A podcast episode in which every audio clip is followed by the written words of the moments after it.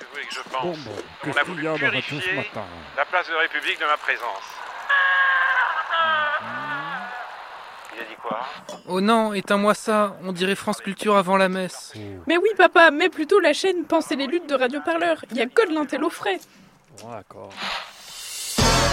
Pensez les luttes sur Radio Parleur, retrouvez les entretiens, émissions et conférences sur une chaîne dédiée, garantie sans vieille pensée raciste. Salut à toutes et à tous et bienvenue à l'écoute de Penser les luttes, votre podcast pour penser les luttes ensemble. Aujourd'hui, on se retrouve pour une nouvelle émission, une émission où nous allons parler des thérapies de conversion, des pratiques menées par des mouvements religieux ou des professionnels de la santé ou en tout cas prétendus comme tels qui ont pour but d'empêcher l'homosexualité ou les changements de sexe et de genre, de l'exorcisme parfois, de la séquestration également, soi-disant pour les faire guérir. Une loi est en ce moment en débat pour interdire ces pratiques, on en parle dans cette émission.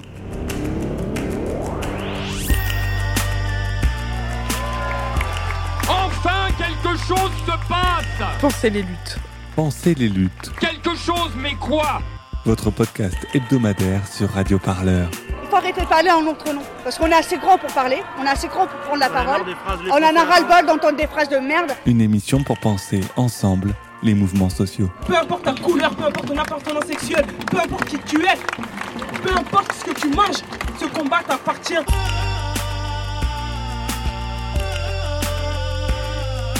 Radio Parleur, le son de toutes les luttes. Je crois pas que ce mouvement il va s'arrêter de sitôt. On se quittera plus jamais, quoi. C'est impossible.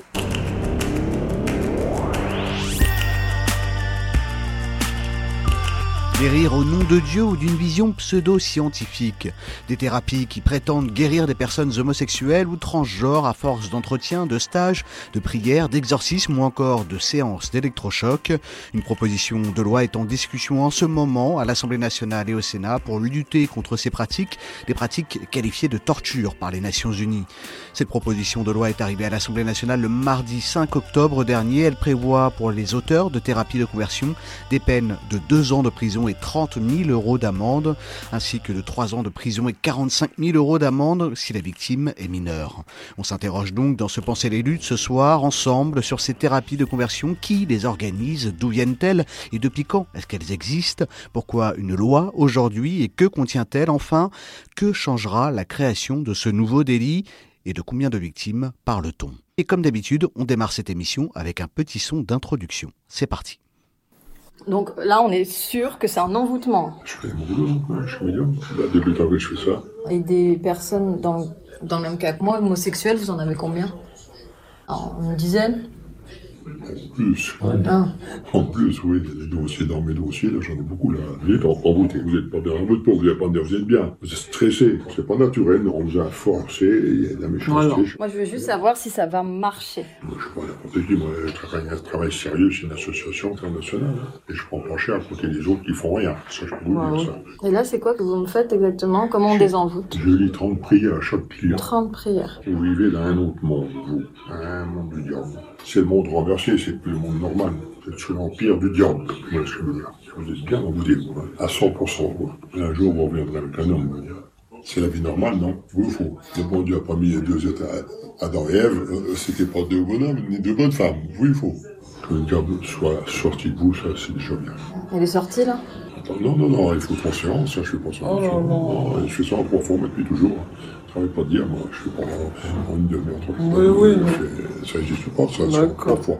Vous allez me dire cette prière tous les Tous soirs, une fois avant de se coucher. Une fois avant de se coucher. êtes trop belle pour rester comme ça, dans le néant. Dans, en diablé. C'est pas une maladie grave, ça, je veux dire. Ça, je l'aime bien. Ah, je vous souhaite d'ailleurs. Mes souhaits marcheront un jour. Je vous le promets. Allez, prenez le programme Radio.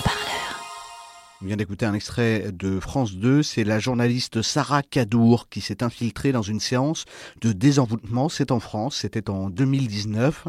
En quelques clics sur Internet, elle a trouvé des personnes qui prétendaient guérir l'homosexualité pour plusieurs dizaines d'euros. Elle s'est faite passer pour une jeune femme lesbienne et a déclaré que sa famille voulait la guérir. Elle a filmé cette rencontre en caméra cachée. À mes côtés dans cette émission, Eline Cass. Bonjour Eline. Bonjour. Alors toi, tu es journaliste à Radio Parleur, tu travailles régulièrement sur les sujets en lien avec les questions LGBT. Ensemble, on va échanger avec nos invités durant plus d'une heure. Ils et elles sont presque toutes et tous autour de notre plateau. Euh, on va les accueillir et on va donner la parole pour commencer à Gaëlle. Bonsoir Gaëlle. Bonsoir. Gaëlle, vous êtes présente dans cette émission grâce à Internet depuis Amiens pour participer euh, à cette discussion. Vous êtes membre du collectif Rien à guérir. Ce collectif, c'est un collectif de rescapés des thérapies de conversion. Et vous, vous êtes précisément une rescapée de ces pratiques. Vous vous êtes faite exorciser à 18 ans. Pendant trois mois, vos parents, qui n'acceptaient pas que vous soyez transgenre, vous ont emmené de force devant un pasteur évangélique d'une église d'Île-de-France. Timothée de Roglaudre, bonsoir. Timothée de Roglaudre, vous êtes journaliste et vous avez publié le livre Dieu est amour aux éditions Flammarion qui traite des thérapies de conversion, un travail que vous avez mené avec votre confrère Jean-Loup Adenor. Ensemble, vous avez également coécrit un film réalisé par Bernard Nicolas. Ça s'appelle Homothérapie, conversion forcée. Euh, c'est un film qui a dépassé les 2,5 millions de vues ces derniers jours et vous sortez en ce moment même un nouveau livre avec Jean-Loup Adenor. Ça s'appelle Le nouveau péril sectaire, une enquête inédite sur les dérives sectaires d'aujourd'hui. C'est aux éditions Lafon. Et je me tourne vers vous, Anthony Favier, bonsoir. Bonsoir. Alors, vous êtes l'ancien coprésident de l'association David et Jonathan. C'est une association LGBT euh, française d'accueil chrétien. C'est l'une des plus anciennes associations LGBT en activité en France. Vous, vous êtes historien et vous tenez un observatoire des homothérapies en contexte chrétien sur le territoire français. La première question, elle est pour vous, Anthony Favier. Une thérapie de conversion, concrètement, euh, ça consiste en quoi? Il n'est pas facile de répondre en quelques mots à votre question. Euh, en fait, l'expression thérapie de conversion qui s'impose dans notre langage courant euh, n'est jamais revendiquée par, euh, par, par, les auteurs pratiquement. Donc en réalité, euh, c'est un peu un mot valise dans lequel on fait glisser beaucoup de choses, dans lequel on fait rentrer beaucoup de choses. Donc euh, toute pratique qui vise à, à changer l'orientation sexuelle de quelqu'un ou la conforter dans son identité de genre peut relever, euh, si on a cette définition très large de la thérapie de conversion. Après, il faut distinguer les contextes. Ça peut être des contextes euh, laïques, séculiers, des contextes religieux. Donc, dans les contextes laïques, on peut avoir tout ce qui relève de l'univers du soin, de la psychothérapie. Et dans les contextes religieux, on va retrouver les grandes familles des gestes religieux pour traiter le mal. Donc, euh, soit on va être sur le schéma de la délivrance, de l'exorcisme, soit on va aller plutôt sur le schéma de l'accompagnement spirituel. Et il y a aussi un peu des catégories mixtes, parce qu'à notre époque, aujourd'hui, on mélange beaucoup le, psycho, le psychologique et le spirituel. Donc on a du psycho-spirituel parfois. Donc euh, on mélange différents outils, certains qui relèvent de la religion, d'autres d'un univers euh, pseudo-médical. Timothée de Roglaudre, je me tourne vers vous. Ces thérapies, elles sont pratiquées par qui et d'où viennent-elles? Alors, euh, comme, euh, comme Anthony l'a dit, il y a un panel vraiment très large de, de ce qu'on met dans le, derrière l'appellation thérapie de conversion. Euh, nous, euh, dans notre enquête avec Jean-Louis Adenor, on a travaillé sur une partie de ces thérapies de conversion qu'on appelle aux États-Unis le mouvement ex-gay. qui est en fait la face la plus, la plus structurée, la plus organisée de, ces, euh, de ces pratiques. Donc le mouvement ex-gay, en fait, ça remonte aux, années 70 euh, aux États-Unis, dans les milieux évangéliques américains. Euh, ce qui s'est passé à l'époque, c'est qu'on était euh, tout au début du mouvement de libération homosexuelle, donc juste après les émeutes de Stonewall. Et, euh, et, en fait, dans, dans ce milieu homosexuel, il y a euh, euh, certains, certains homosexuels qui, qui se sont convertis euh, au christianisme qui ont prétendu avoir guéri grâce au Christ euh, et qui en fait se sont alliés à des pasteurs évangéliques pour euh, créer des premiers grou groupes de parole. Donc, le tout premier groupe de parole s'appelait Love in Action. Et ensuite, ça a essaimé en fait dans tous les États-Unis. Donc, il y a eu un, grand réseau qui s'appelait Exodus, qui a disparu aujourd'hui. Et, ces quelques groupes de parole, en fait, ont à la fois influé sur d'autres religions ou, ou d'autres milieux euh, thérapeutiques euh, et, et se sont exportés en fait dans le monde entier un peu à la manière d'une de, de multinationale, euh, souvent par le biais de, euh, pasteurs évangéliques ou euh, de missionnaires en fait. Euh, et donc nous, avec Jean-Loup, on a travaillé spécifiquement sur, sur, sur deux groupes, enfin sur plusieurs groupes ex-gays implantés en France, principalement deux. le premier, c'est Torrent de Vie. C'est une association évangélique euh, qui a été en fait créée aux États-Unis par un pasteur californien et qui a été implanté euh, en France euh, en 95 dans le dans le temple de Belleville par un pasteur suisse et qui s'est qui s'est implanté petit à petit en France. Donc aujourd'hui, il y a des groupes de parole dans une quinzaine de villes. Et l'autre groupe, c'est plus récent, ça s'appelle Courage. et ça, c'est un, en fait, ça s'est passé après la manif pour tous. Donc c'est euh, un prêtre, Louis-Marie Guiton, euh, et, une laïque, Millie Avran, qui avait participé à Torrent de Vie auparavant. Euh, qui, sont, qui se sont rendus compte en fait après la manif pour tous qu'il n'y avait pas de proposition en milieu catholique qui, selon eux, était conforme à la doctrine sur les questions LGBT. Donc ils sont allés chercher aux États-Unis toujours ce programme Courage international lui-même influencé donc par le mouvement ex-gay euh, évangélique, mais adapté à la sauce catholique, donc plus proche de la doctrine catholique, euh, euh, avec une insistance plus forte sur l'abstinence et moins sur la conversion à l'hétérosexualité. Et en fait, c'est un programme qui est inspiré des alcooliques anonymes. C'est-à-dire ces groupes de parole où on va parler de l'homosexualité comme d'une addiction, comme on parlerait de d'alcoolisme. Et donc, Gaël, est-ce que vous pouvez éventuellement commencer par nous raconter ce que vous avez vécu? Tout, tout a commencé pendant ma première année d'études. Ma première année d'études supérieures, euh, j'étais en classe prépa euh, MPSI, j'étais une élève trop brillante. Mais sauf que sauf que c'était également une période où je commençais de plus en plus à me dire que bah j'en que j'en pouvais plus de vivre ma vie en n'étant pas moi-même. Et tout simplement, c'était à ce moment-là que je c'était à ce moment-là, d'autant plus que j'étais majeur et que donc euh, c'était le moment c'était le moment où je pouvais commencer à mener des démarches sur moi-même. C'était le moment où je voulais vraiment euh, faire signe à mes parents que bah ça y est en fait euh, j'en peux plus. J'en peux plus. Je veux devenir une femme. Tout simplement et je veux qu'ils le sachent et que même si s'ils sont pas s'ils sont d'accord tant mieux. Mais s'ils n'en sont pas bah tant pis. Ce sera comme ça. Hmm. parce que j'en pouvais plus bon il s'est passé un certain nombre de choses mais tout ça pour dire que ça n'a vraiment pas plu à mes parents et que petit à petit ils ont voulu me renfermer et m'éloigner des personnes de m'éloigner des personnes qui pouvaient être mon soutien à ce moment-là, jusqu'à éventuellement m'amener bah, dans, ces fameuses thérapies de conversion du coup en fait.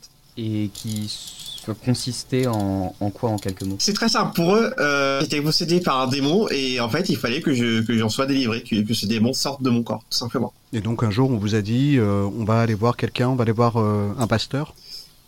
C'est c'est encore plus c'est encore pire que ça parce que mes parents m'ont même pas prévenu le premier jour c'était devant le fait accompli qu'ils m'ont dit bon euh, on est venu se, on est venu voir ce, ce pasteur pour euh, pour qu'il puisse aider pour ton problème à ce moment-là je te ai compris que c'était la merde et quelles conséquences ont eu ces thérapies euh, enfin cette, ces désenvoûtements que, que, vous avez vécu à ce, à ce moment-là, mine de rien, j'étais quand même une élève brillante et j'avais quand même d'excellents résultats parce que j'étais dans, j'étais dans le top 10 des, des meilleurs élèves de ma promo.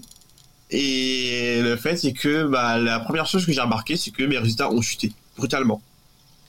Mes résultats ont chuté brutalement, mais il n'y a pas que ça, parce que ça s'est aussi ressenti bah, sur mon moral, forcément. Bah, ça s'est ressenti sur mon moral. Enfin, déjà, rien que pendant les, ces séances-là, j'avais des crises d'angoisse tout le temps. Mais en plus de ça, mais en plus de ça, ça a commencé à se à 7 ans, à, en dehors de ce moment-là, enfin, il y avait des moments, j'étais chez moi et dans ce coup, j'étais plus de panique et je faisais des crises. Alors que c'était un truc qui m'arrivait pas, ou alors plus depuis un certain moment, parce que oui, j'étais quand même sujet à ce genre de crise, mais c'était juste que ça s'était calmé euh, depuis un certain moment. Et globalement, bah en fait, c'était aussi un moment où j'ai commencé, où vraiment, euh, de base, je suis quelqu'un de plutôt jovial, de quelqu'un qui euh, est vraiment de bonne humeur. Et plus, et plus de temps passé, et plus en fait, bah, tout, cette partie de moi avait carrément disparu. Enfin, j'étais vraiment devenu, j'étais renfermé sur moi-même. J'y arrivais plus à trouver le goût à quoi que ce soit. Enfin, ça a été le début, euh, ça a été le début d'une période très sombre dans ma vie et je suis tombé en dépression, tout simplement. Et en, en quoi consistaient les séances que vous avez vécues? En fait, toutes les séances se passaient de la même manière, y compris la première. C'était assez court, mais, mais, mais, mais, ça restait quand même assez éprouvant.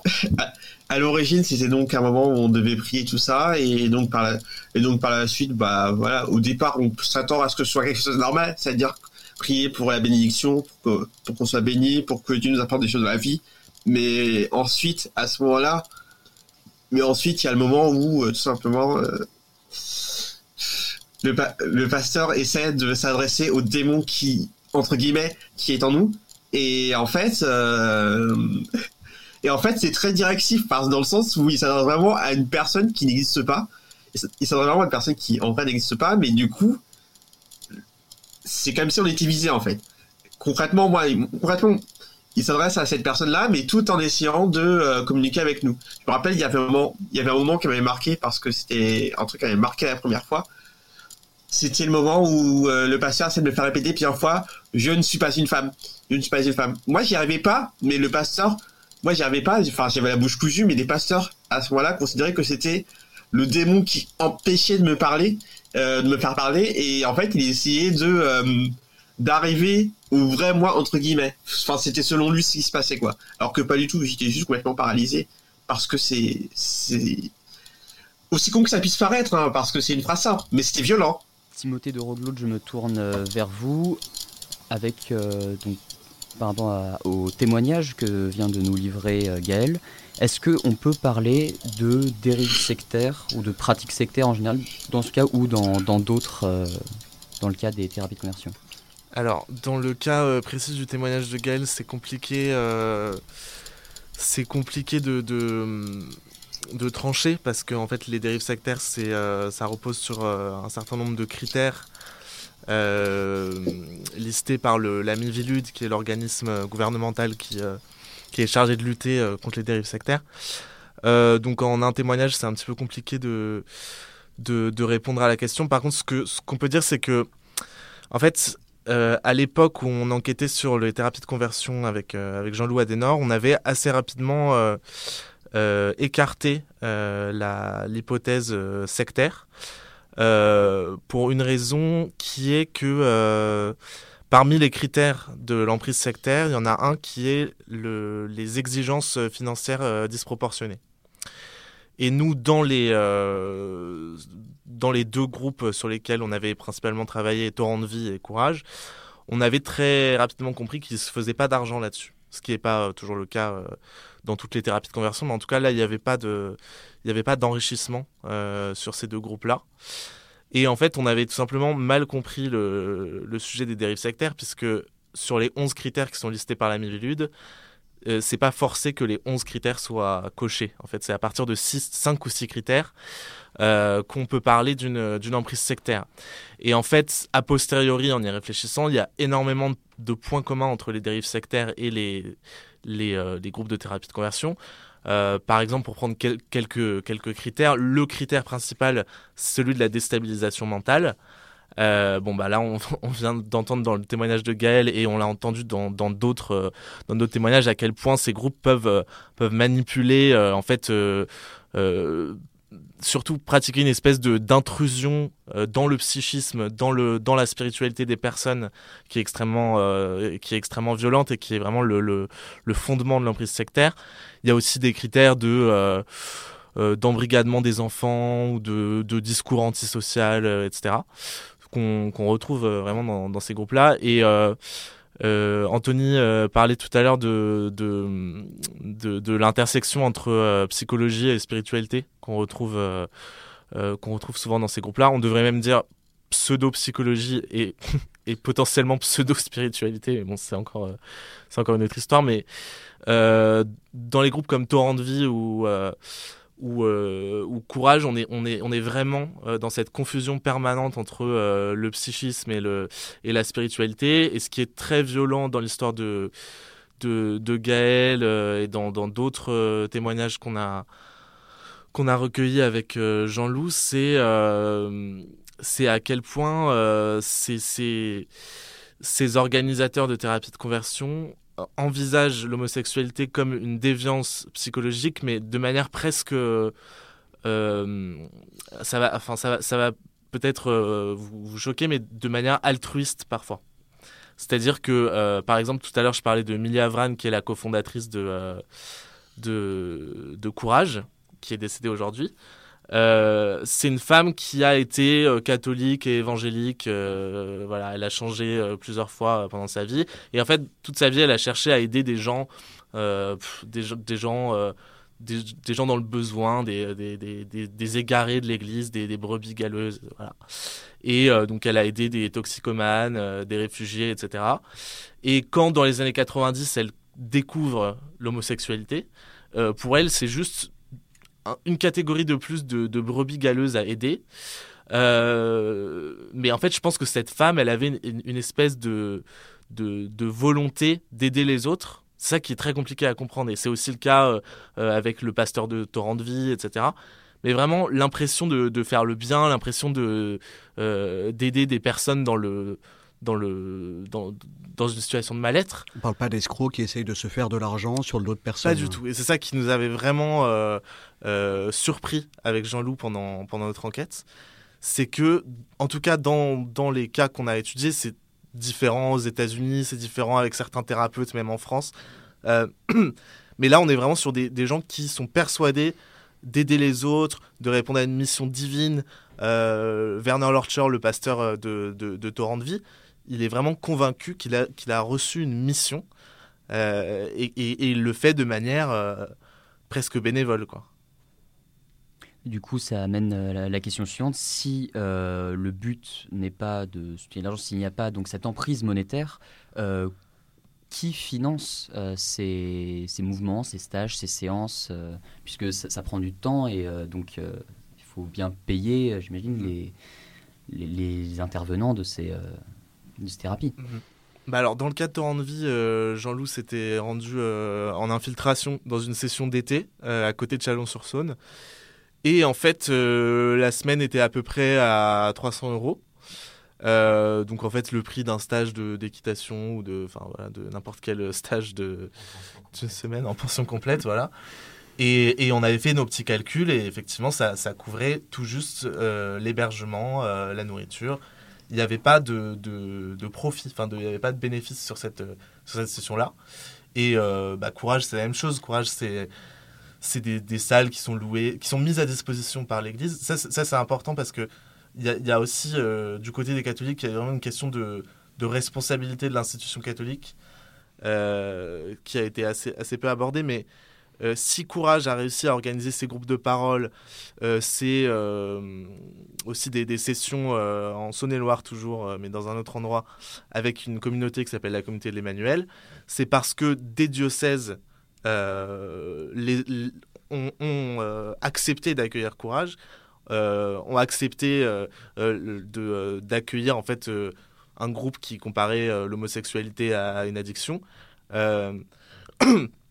qui, ont cautionné quelque part. Ah, ils ont complètement cautionné. La communauté de l'Emmanuel aussi. Donc, alors, la communauté de l'Emmanuel, donc c'est une, communauté catholique charismatique.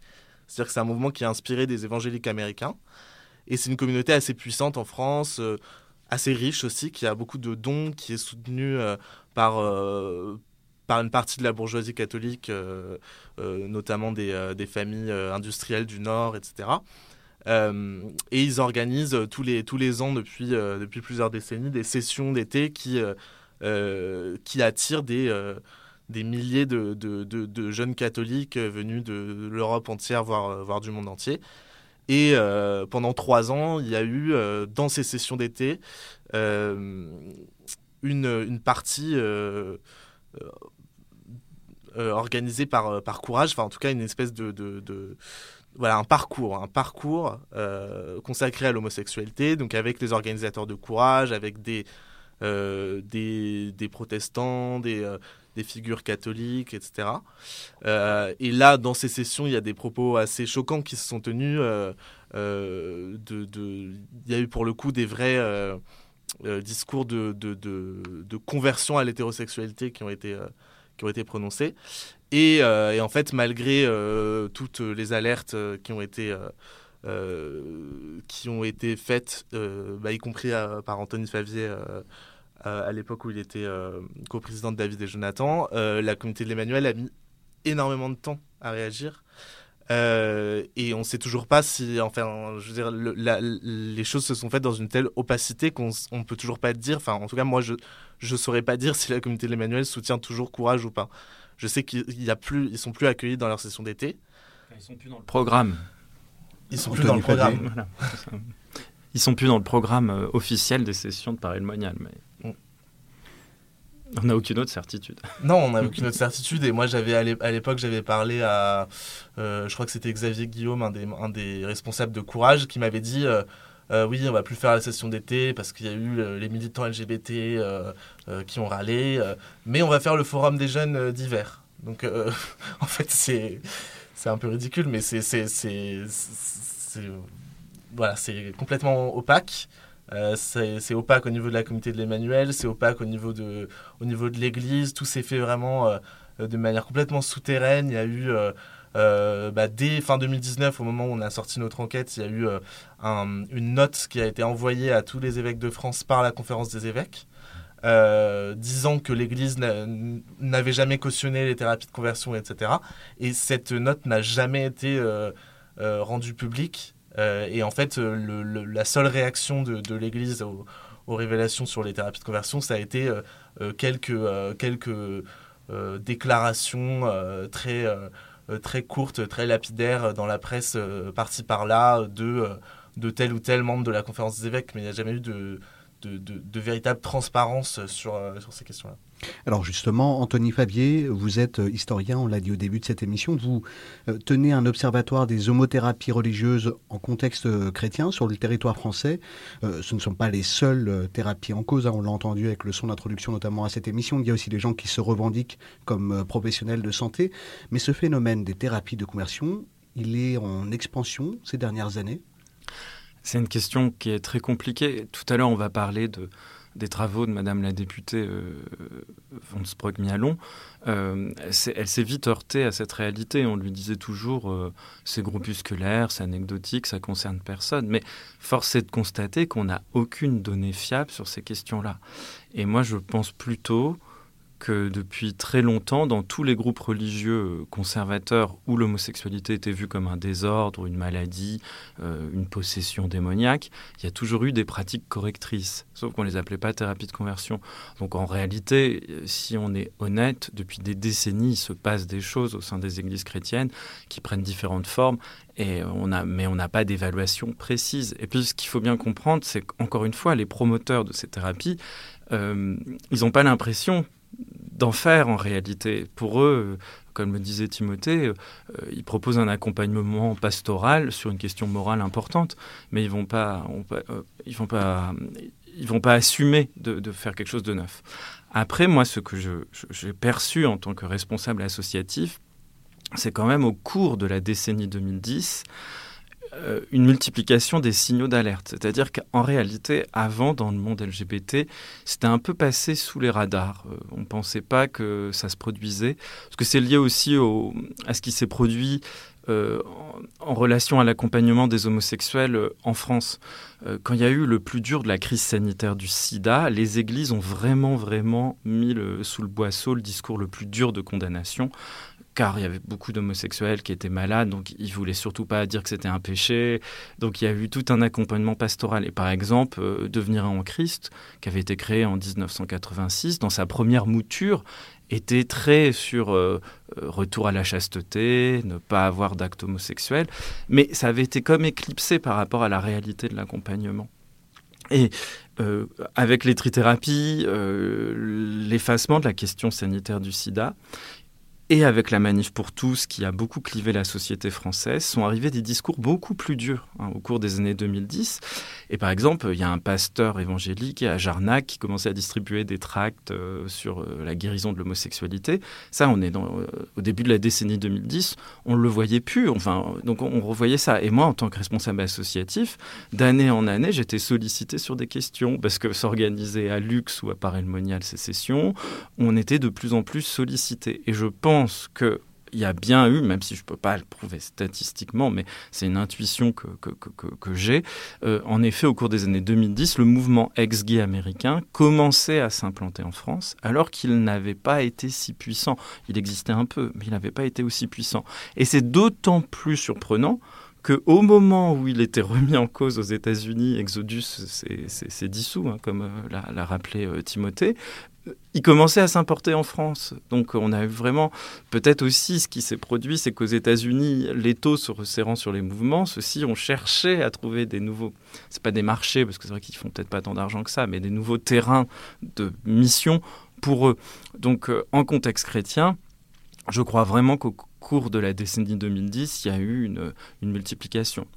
Enfin, dernier élément, on peut aussi penser que les personnes qui se sont soumises à, à, ça prennent de plus en plus conscience qu'il y a quelque chose qui ne va pas. C'est-à-dire qu'autrefois, imaginez un homosexuel dans les années 60-70, finalement, lui faire subir ça dans son église ou auprès de son médecin, c'était peut-être banal et normalisé socialement. Tandis qu'aujourd'hui, il y a quand même un décalage qui se produit. Et c'est de ce décalage qui est là. Et dans le témoignage qu'on a entendu tout à l'heure de, de, Gaël, ce qui est, ce qui est assez intéressant, c'est qu'une euh, personne scientifique qui fait des études scientifiques, qui se soumet quand même euh, à, ça, ça se loge dans cette tension. Euh, il a fallu pour, pour, pour, pour qu'il y ait une prise de conscience. Donc c'est dur d'avoir une approche numérique et démographique sur la question. Mais on peut craindre en effet que le mouvement ex-gay s'implante de plus en plus en Europe. Et c'est peut-être ces signaux d'alerte qui ont été décisifs dans ce, parcours de loi. Je vous propose d'écouter le député Bastien Lachaud. C'était le 29 septembre dernier. Il s'exprimait en commission des lois pour la proposition de loi qui crée justement ou qui créerait un délit spécifique pour mieux réprimer ces actes. Cette avancée de la loi, elle avait été préconisée par la mission d'information que Bastien Lachaud avait menée avec Laurence Wonsonbrook en 2019. L'homosexualité n'est pas une maladie. La transidentité n'est pas une maladie. En conséquence de quoi, il n'y a rien à guérir au fait d'être homosexuel ou bisexuel. Il n'y a rien à guérir au fait d'être trans. Il n'y a surtout rien à faire à part laisser chacun et chacune vivre sa vie comme bon lui semble, avec qui bon lui semble. Aussi, je me réjouis particulièrement que le travail de longue haleine de notre rapporteur Laurence Van Sebroek puisse enfin aboutir dans une proposition de loi mise à l'ordre du jour. La mission d'information que la commission des lois nous avait confiée à tous les deux, après avoir écouté notamment les victimes, dont je tiens à saluer l'engagement, avait conclu à l'urgence d'une évolution de la loi et d'un débat public large. Et c'est ce que nous sommes en train de faire. Il faut que chaque jeune LGBT, particulièrement celles et ceux qui sont brimés, moqués, humiliés, entendent que non, être homosexuel, être trans, ce n'est pas une maladie. Et que les personnes qui tenteraient de le leur faire croire qui tenteraient de les changer seront punis par la loi. Voilà le message solennel que nous adressons à la nation. Il faut interdire clairement ce qu'on appellera, pour résumer, les thérapies de conversion, et elles doivent être punies. Pensez les luttes, votre podcast hebdomadaire sur Radio Parleur. Pour penser ensemble les mouvements sociaux. Il faut interdire clairement ce qu'on appellera, pour résumer, les thérapies de conversion et elles doivent être punies. On vient d'entendre le député Bastien Lachaud qui s'exprimait devant la commission des lois le 29 septembre dernier. Timothée de Roglaudre, cette euh, proposition de loi, elle était nécessaire aujourd'hui. Euh, l'ancien ministre de l'Intérieur, Christophe Castaner, avait déclaré dans un tweet sur le réseau social Twitter le 15 juin 2021 que ces faits étaient déjà punis par la loi.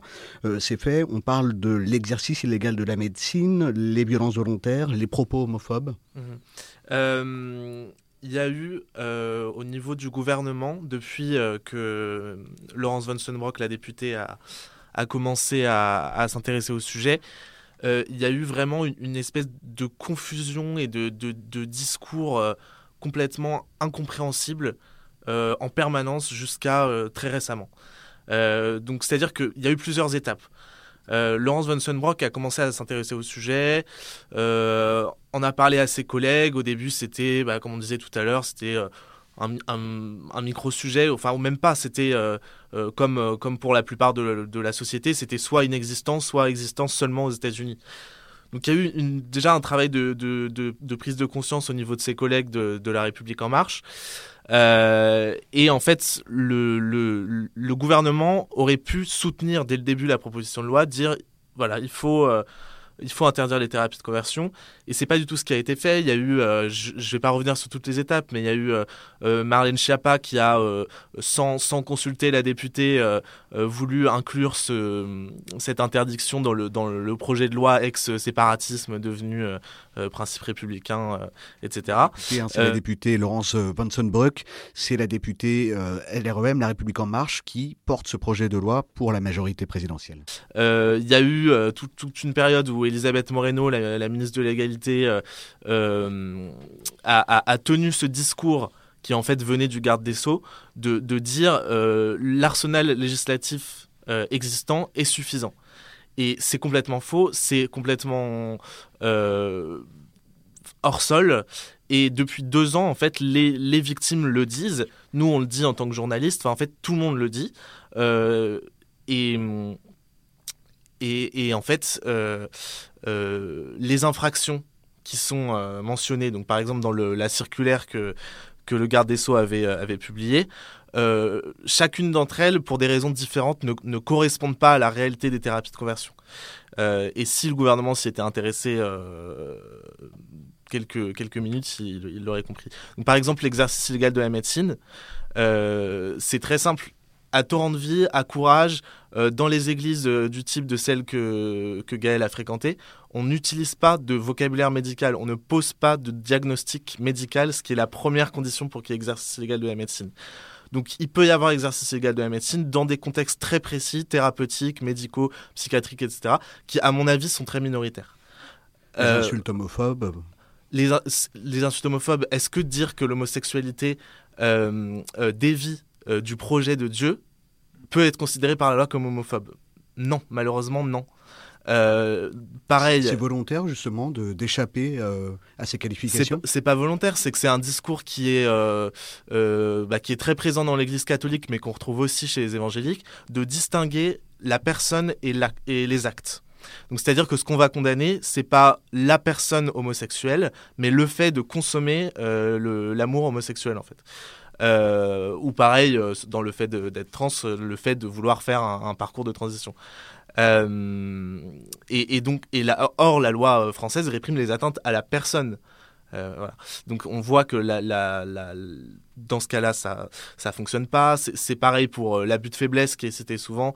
l'abus de faiblesse, c'est une infraction très difficile à caractériser.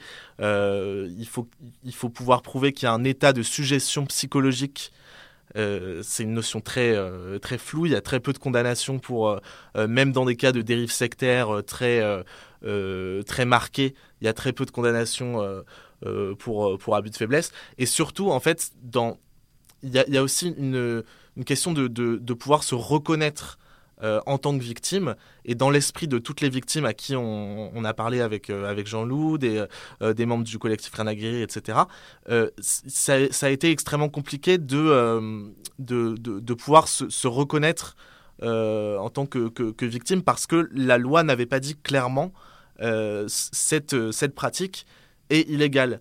Et je trouve qu'il y a une espèce... Alors, je ne sais pas exactement pourquoi le gouvernement euh, s'est comporté comme ça. Euh, il y a probablement euh, une question de un discours d'inflation législative. il faut pas créer de nouvelles lois parce qu'on a déjà un, droit très compliqué, etc. Bon, alors que là, en l'occurrence, c'est question de clarifier le droit, donc ça n'a pas trop de sens. mais en fait, je pense que surtout, il y, a une espèce de une espèce d'arrogance française de dire euh, le droit qu'on a actuellement euh, est suffisant. Nous, en France, on protège les personnes. Nous, en France, on n'accepte pas ce genre de choses. C'est déjà illégal. Mais en vérité, les, euh, ces, ces infractions-là, exercice légal de la médecine, abus de faiblesse, etc., elles peuvent exister aussi d'une manière différente à Malte ou dans les États américains ou brésiliens qui ont interdit les thérapies de conversion. Donc si ça a été interdit ailleurs, même en Allemagne, euh, bon, pour les mineurs, mais c'est pour une raison en fait, c'est qu'il y avait besoin d'une clarification législative. Merci beaucoup. Euh, Gaël, vous qui êtes justement membre du collectif Rien à guérir, est-ce que vous avez le sentiment que les personnes concernées et les collectifs militants ont été écoutés lors de l'écriture du texte de loi? Alors globalement, j'ai le sentiment que euh, le sentiment que ce projet de loi n'avait pas été spécialement construit avec avec, l'idée d'écouter les militants, dans le sens où c'était d'abord avant, c'était d'abord avant tout euh, construit dans le but de punir des, des, actes qui sont, qui sont dangereux, qui sont des actes qui sont dangereux qui font souffrir des personnes. Et pour le coup, j'ai pas mal, j'ai pas mal ressenti le fait que ça avait été, que ça avait pas été fait dans ce but-là, euh, notamment pendant le débat à l'Assemblée que je suis attentivement. Euh, ce que j'ai pu voir euh, sur la scène, sur les réseaux sociaux, euh, sur entre autres, mais également, de la part d'associations, c'était que c'est qu'on s'est dit, bon, franchement, c'est très bien cette avancée-là, mais il va falloir aller plus loin ensuite. Timothée de Roglot l'évoquait dans la question précédente. Cette proposition de loi avait déjà été proposée, puis repoussée. Son parcours n'a pas été facile. Quelles difficultés y a-t-il eu à mettre le projet de loi à l'ordre du jour? Anthony Favier je ne suis pas forcément le, spécialiste de, toutes les lois.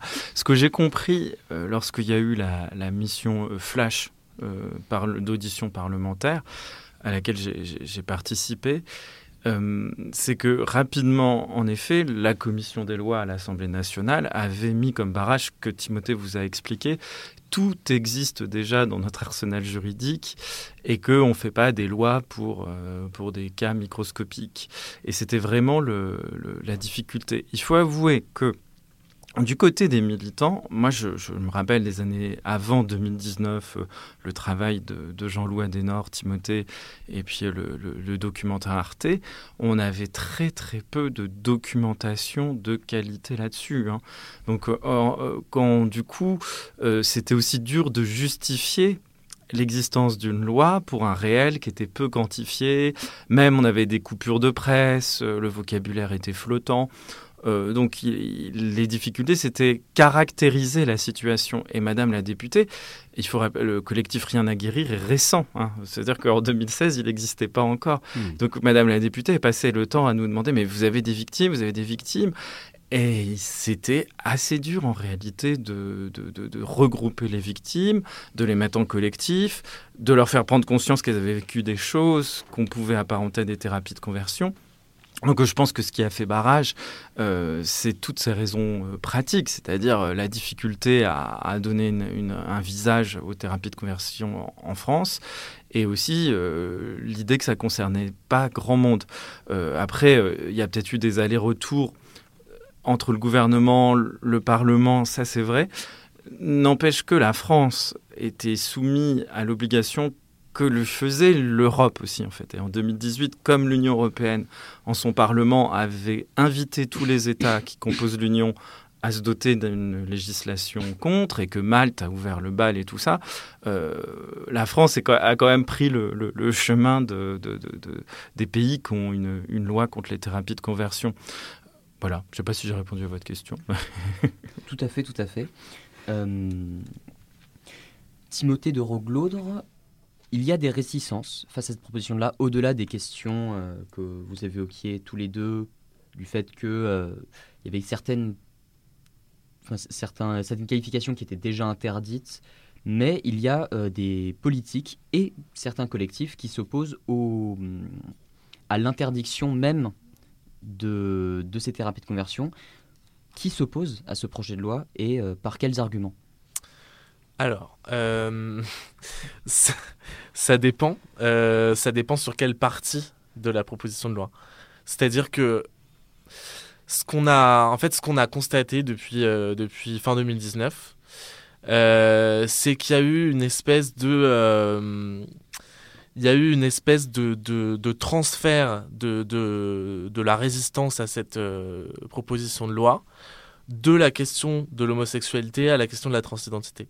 C'est-à-dire que fin 2019, quand Laurence von et Bastien Lachaud avaient présenté euh, les résultats de leur euh, mission d'information, les mêmes députés qui se sont abstenus euh, là récemment, donc je pense à, Xavier Breton et à Emmanuel Ménard, je ne sais pas si elle était dans les abstentions, mais en tout cas elle, s'était opposée au texte à l'époque, leur, euh, leur argument, c'était pas du tout sur la transidentité, c'était de dire euh, attention, est-ce que pour les personnes majeures, est-ce qu'on touche pas à la liberté de conscience, est-ce qu'il n'y a pas une question de liberté religieuse, etc. Euh, Xavier Breton et Emmanuel Ménard, c'est des députés de droite qui sont très liés à un électorat catholique conservateur. Emmanuel Ménard est ami avec l'ancien vicaire français de l'Opus Dei. Donc évidemment, il y avait une volonté de relayer des revendications d'une frange conservatrice de, de l'Église. Mais ce qui est assez intéressant à noter, c'est que dans les débats récents, les mêmes députés sont de nouveau intervenus, mais pour dire, euh, avec un argumentaire totalement différent, qui est, qui est de dire euh, est-ce que ça va pas empêcher euh, les médecins de, de, de s'occuper des ados en questionnement sur leur identité de genre, etc. Et en fait, avec tous les arguments, tous les arguments on va dire turf pour aller plus vite pour aller vite mais enfin turf c'est euh, trans exclusionary euh, euh, radical feminists. C'est un mouvement anglo-saxon qui qui se revendique du féminisme mais qui qui vise qui, qui, en exclut les, les, les femmes transgenres.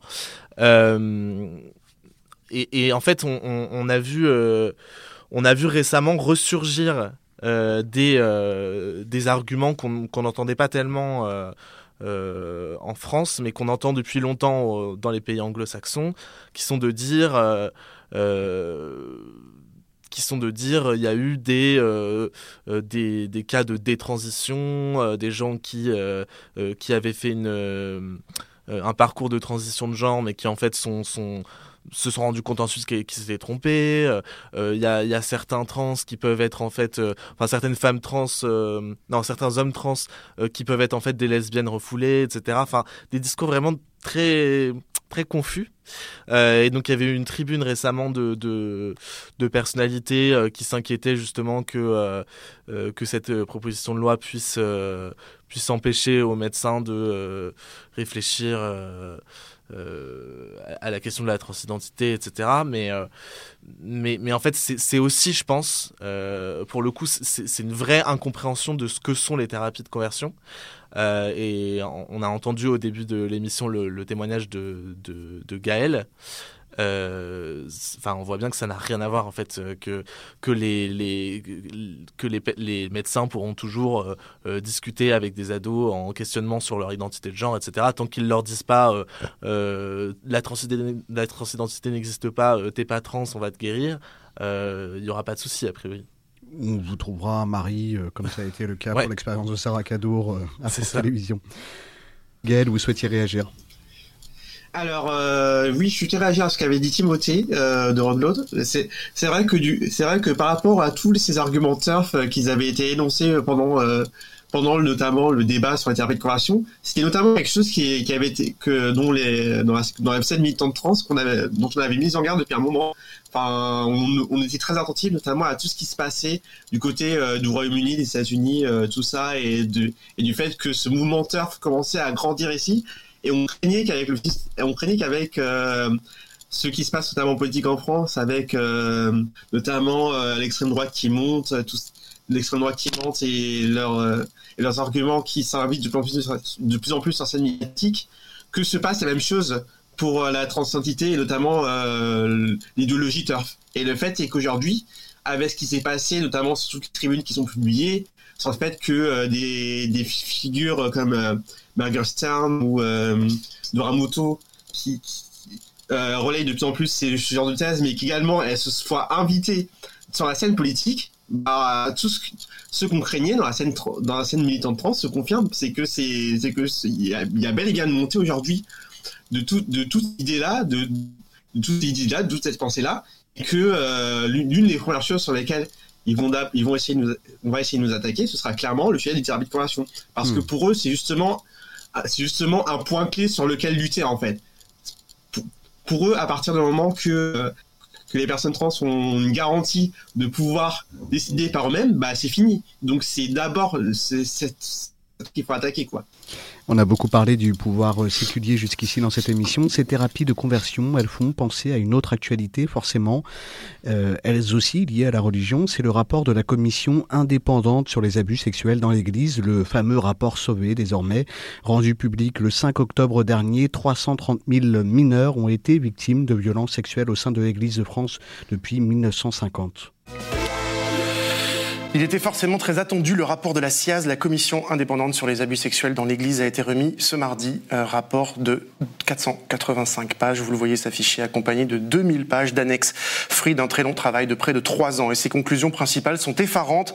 Effarantes, le mot a été utilisé par le représentant de la Conférence des évêques de France lui-même. Entre 1950 et aujourd'hui, la commission estime qu'il y a eu 216 000 victimes mineures de violences sexuelles au sein de l'Église. Il ne s'agit là que des victimes des religieux, car si on prend en compte les violences infligées par des laïcs dans des activités euh, euh, comme le catéchisme, le scoutisme, les établissements scolaires catholiques, eh bien le chiffre grimpe à 330 000 victimes mineures. Ce chiffre est une estimation basée sur une enquête sociologique. Il est peut-être un peu moins important, peut-être un peu plus élevé. En tous les cas, il est bien supérieur au chiffre de 10 000 évoqué en mars dernier, il y a six mois seulement, par le président de la SIAZ, Jean-Marc Sauvé. Autre chiffre tout aussi frappant et brutal. 3000, euh, c'est le nombre euh, d'abuseurs, c'est le mot employé par la commission au sein de l'Église. La commission qui en a déduit que chaque homme d'Église abuseur a violenté en moyenne 72 mineurs. Pensez les luttes, votre podcast hebdomadaire sur Radio Parleur. Pour penser ensemble les mouvements sociaux.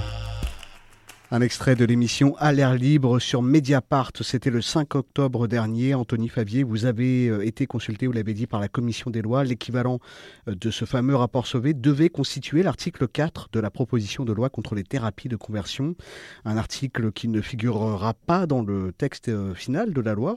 Pas de rapport officiel de la part de l'État pour quantifier le nombre de victimes de ces thérapies de conversion. C'est vraiment dommage que cet article ait été supprimé au, cours des débats. Euh, car euh, il y a un aspect euh, mémoriel qu'on n'a pas évoqué.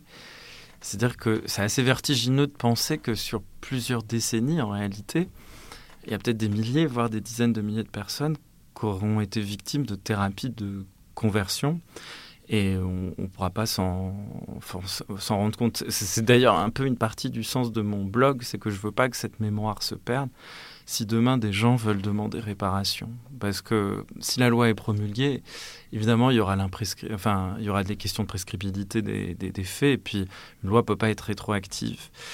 Et euh, vous m'interrogez sur le lien qu'on pouvait faire avec euh, la commission Sauvé, j'imagine un des aspects que met en lumière, mais bon, alors parmi beaucoup d'autres de la commission Sauvé qui, nous intéresse, qu'il faut bien comprendre qu'en contexte catholique, les premiers à avoir sûrement été victimes des thérapies de conversion, c'est les prêtres et les religieux eux-mêmes. Et par exemple, il y a toute une partie du rapport qui documente euh, les cliniques que le secours sacerdotal euh, gérait, dans le rapport Sauvé. Et parmi euh, les personnes, les prêtres qui, étaient accompagnés, il y avait les pédophiles, il les alcooliques, il y avait les homosexuels.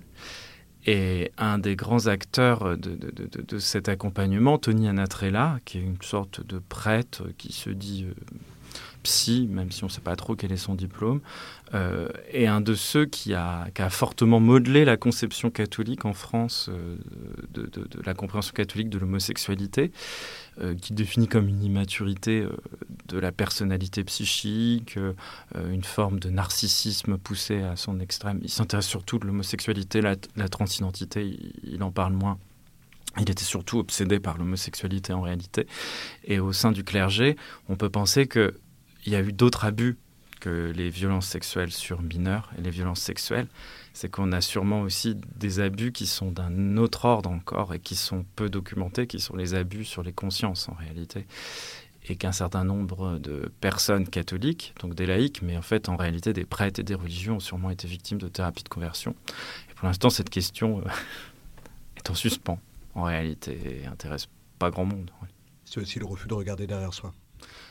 Oui, puis pour beaucoup de prêtres, c'est-à-dire que euh, comme ils, cautionnent, un discours que nous, on qualifierait d'homophobe, hein, c'est-à-dire qui, qui, laisse aucune place à l'accomplissement de la personne homosexuelle, euh, ils ne peuvent pas se désolidariser de, cette doctrine, de ce catéchisme. Donc du coup, parfois, ils, cautionnent ce qu'on a fait sur eux-mêmes. Donc euh, ils sont un peu dans la situation de la servitude volontaire, parfois aussi. Donc voilà, là, c'est vraiment... Mais j'imagine que la digue va sauter à un moment et que des personnes demanderont à la fois vérité, à la fois justice et à la fois réparation. Euh, Timothée de Roglaudre, les organisations qui pratiquent ces thérapies de conversion, est-ce qu'elles ont anticipé l'arrivée d'un cadre légal et modifié leurs pratiques en conséquent? Euh, non, pour l'instant, euh, le du côté de Torrent de Vie, euh, les activités se poursuivent comme comme c'était le cas il y a deux ans. Je sais que dans le groupe Courage, donc le groupe catholique dont on parlait tout à l'heure, il y a certains membres qui ont qui, ont laissé supposer qu'ils allaient continuer à se réunir, mais mais clandestinement, etc. Mais en fait, euh, il faut quand même euh, rappeler que cette loi, elle, euh, elle, elle, va réprimer les, atteintes aux personnes si ces personnes-là vont porter plainte dans un commissariat. C'est uniquement ça. C'est-à-dire, il n'y a, a, pas de, à ma connaissance, il n'y a pas de projet de, de dissolution de, des groupes de thérapie de conversion parce que euh, parce qu'on est dans un état de droit, parce qu'il y a une une certaine liberté d'expression, etc. Et donc le, si vous voulez, il y a deux ans quand la quand Laurence von Sunbrock menait sa mission d'information, elle avait évoqué la possibilité de dissoudre ces groupes. Et nous, avec Jean-Louis Adenor, on avait défendu une espèce d'approche euh, euh, un peu un peu d'entre deux entre une approche libérale qui, qui consistait à dire euh, que finalement le, le, la, liberté de croyance euh, euh, ne, ne, peut pas être bafouée et, voilà. Et que et que finalement si ces personnes veulent changer leur orientation sexuelle ben, qu'elles le fassent voilà. Et l'autre approche extrême qui était de dire on va dissoudre torrent de vie on va dissoudre courage etc et donc là, cette proposition de loi, elle est, elle, est, elle est, assez intelligente à mon sens, dans le sens où c'est uniquement à partir du moment où une personne a subi une thérapie de conversion, même de son plein gré, euh, ou sous influence, sous emprise, euh, et qu'elle en a euh, subi des conséquences psychologiques, voire, voire physiques. Donc, par exemple, très concrètement qu'elle a, comme Gaëlle ou comme d'autres victimes, euh, euh, subi une dépression ou comme d'autres euh, fait des, tentatives de suicide, etc. À partir de là, elle pourra aller dans un commissariat, porter plainte pour une infraction très spécifique et demander bah, réparation. Voilà. Et, là, oui, bah, peut-être que là, les organisateurs de torrent de vie ou d'autres groupes pourront être condamnés, mais uniquement y a plainte.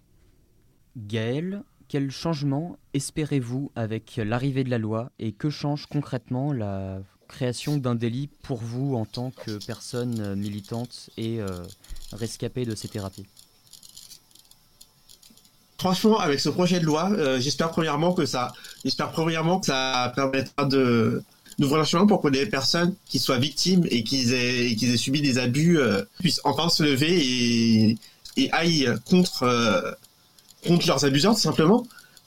Le fait le fait est que bon je mais le fait est que bon je connais quand même euh, des personnes qui, qui ont subi des choses atroces mais qui malheureusement parce que euh, le contexte faisait que ça ne pouvait pas euh, c'était difficile à être pris en compte par la justice sur deux choses. Bah c'était juste c'était juste pas possible pour elles de, de pouvoir de pouvoir se retourner contre eux. Je pense notamment à on parle on a parlé notamment de tout ce qui est contexte contexte religieux enfin les responsables religieux mais je pense aussi à tout ce qui s'est passé à, tous ceux qui ont subi ça euh, dans le cadre de la médecine et encore plus on est trans parce que c'est vrai que parce, que c'est vrai que le, corps médical a une emprise a une emprise euh, super importante sur nous euh, à, cause du fait qu'on doit à cause du fait qu'on doit être suivi pendant un certain temps que notre condition est médicalisée psychiatrisée psychiatrisée et que donc du coup forcément ça a mené à un certain nombre de dérives. Et je, je, dis avant tout en tant que personne trans parce que c'est surtout nous que ça concerne, mais c'est également le cas pour euh, la communauté LGBT en général, tout simplement. Franchement, même si dans mon cas, ce n'était pas spécialement lié à, pas spécialement lié au contexte médical, heureusement, heureusement pour moi, les choses sont plutôt bien passées. Elles sont plutôt bien passées euh, à ce niveau-là. Euh, bah, bah, ça me rend quand même heureuse parce que c'est vrai que ce que j'ai pu, ce que, ce que pu traverser pendant tout ce temps, ce que j'ai pu traverser pendant tout ce temps, c'était vraiment quelque chose quelque chose d'éprouvant, quelque chose qui m'a affecté énormément dans ma santé mentale. Enfin, aujourd'hui, j'ai un diagnostic de dépression qui traîne, euh, de dépression qui traîne. Enfin, aujourd'hui, je suis, je me retrouve à devoir prendre des traitements pour aller, pour, pour aller mieux. Et enfin, l'impact aujourd'hui, il est là. Et le, et le fait, c'est que bah, je, je peux enfin être reconnu comme euh, comme victime et le fait que la, les là où les personnes qui ont qui ont été derrière tout ça bah, peuvent être condamnées tout simplement pour ce qu'elles m'ont fait bah c'est c'est quand même assez incroyable et j'aurais pas pensé que ça n'arrive de si tôt donc si tôt donc vraiment je suis vraiment ça me donne l'impression que justice a été faite et qu'elle sera faite pour beaucoup de victimes en fait Pas forcément pour des faits qui ont eu lieu avant cette loi. Il Oui. faut aussi le préciser. Oui, parce que pour le coup, la loi n'est pas, la loi n'est pas rétroactive, mais ça ne signifie pas que les- ces choses-là ne vont pas se cesser, tout simplement. Ça, c'est une première reconnaissance, cette loi. Oui, Première reconnaissance du statut de victime. Et c'est sur ces mots, sur ce témoignage, votre témoignage, Gaël, qu'on va euh, se quitter pour ce nouvel épisode de Penser les luttes. Je vais remercier nos invités, à commencer par vous, Gaël. Merci d'être venu témoigner au nom de toutes les victimes de ces thérapies de conversion. On le rappelle, vous êtes membre du collectif Rien à guérir. C'est un collectif de rescapés des thérapies de conversion. Merci à vous d'être venu témoigner pour Radio Parleur. Merci également à vous, Anthony Favier, d'avoir accepté cette invitation sur notre plateau. Vous êtes membre de l'association David et Jonathan. C'est l'une des plus anciennes associations LGBT en France. Vous êtes aussi historien et vous tenez donc cet observatoire des homothérapies religieuses en contexte chrétien sur le territoire français. Merci enfin à vous, Timothée de Roglaudre. On le rappelle aussi pour nos éditeurs, nos auditrices, vous êtes euh, journaliste indépendant et vous avez publié le livre Dieu est amour aux éditions Flammarion qui traite de ces thérapies de conversion. Un travail que vous avez mené avec votre confrère Jean-Louis Adenor et ensemble avec Bernard Nicolas, vous avez coécrit, co-réalisé un film qui s'appelle Homothérapie conversion forcée qu'on vous invite, messieurs, dames, les auditeurs et auditrices, à aller euh, regarder. On vous retrouvera peut-être pour un prochain rendez-vous sur Radio Parleur avec ce nouveau livre que vous sortez avec Jean-Louis Adenor, toujours Le Nouveau Péril sectaire, une enquête inédite sur les dérives sectaires d'aujourd'hui. Vous y expliquez que depuis dix ans, la puissance publique a baissé la garde face à un phénomène toujours plus fragmenté et difficile à cerner. C'est un livre à retrouver aux éditions Lafon. Une émission préparée par Martin Dufaux de Radio Parleur qui s'est aussi emparé de la console pour faire la réalisation ce soir. À l'animation et à la co-animation, Tristan Goldbraun et Eline Cass pour Radio Parleur. On se retrouve évidemment la semaine prochaine pour un nouvel épisode de Penser les luttes.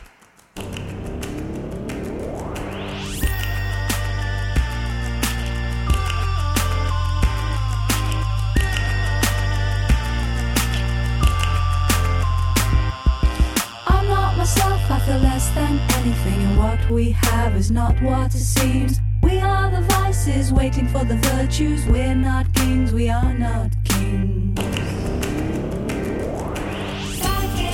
before my heart explodes. God.